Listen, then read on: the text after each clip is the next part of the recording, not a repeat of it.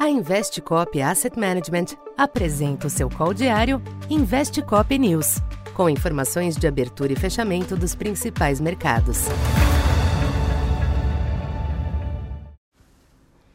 Boa tarde. Eu sou Silvio Campos Neto, economista da Tendências Consultoria, empresa parceira da Investcop.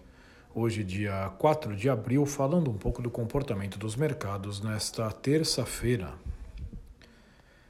predominou um tom cauteloso nos mercados internacionais nesta terça, após o indicador de vagas disponíveis no mercado de trabalho norte-americano apontar em fevereiro o menor nível desde maio de 2021. O número reduz as apostas de novos aumentos dos juros pelo Fed, embora o patamar ainda elevado de vagas mantenha a visão de demanda aquecida por mão de obra. Ao mesmo tempo, amplia as preocupações com a atividade nos próximos meses, gerando efeitos mistos. Neste ambiente, as bolsas preferiram adotar uma postura mais defensiva, com quedas ao redor de 0,5% dos principais índices em Nova York. Os yields dos Treasuries cederam, com a taxa de dois anos saindo de mais de 4% pela manhã para cerca de 3,80% após o dado. Já o petróleo zerou a alta, com Brent na faixa de 84 dólares.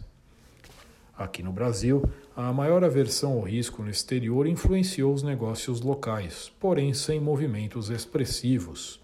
Por aqui, em uma semana esvaziada, os agentes seguem digerindo as informações do arcabouço fiscal, no aguardo da apresentação do texto da proposta, provavelmente na próxima semana. Nos mercados, o câmbio acentuou a alta no início da tarde, chegando a encostar em 5,10 mas perdeu fôlego até o fechamento em 5,08, alta de 0,22%. Na curva de juros, os DIs curtos subiram marginalmente, mas os médios e longos exibiram pequenas baixas com o recuo dos yields externos. Já o Ibovespa chegou a atingir os 103 mil pontos pela manhã, porém sem sustentar a performance. Com quedas nas petrolíferas, Vale e siderúrgicas, o índice voltou para abaixo dos 102 mil pontos, ainda com uma leve alta de 0,3. Para esta quarta, os mercados internacionais terão dois dados importantes nos Estados Unidos para repercutir após o impacto de hoje do indicador do mercado de trabalho.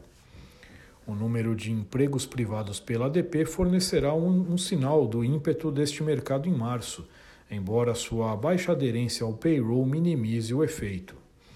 Já o ISM de serviços será aguardado com maior atenção ao indicar o fôlego do principal setor da economia.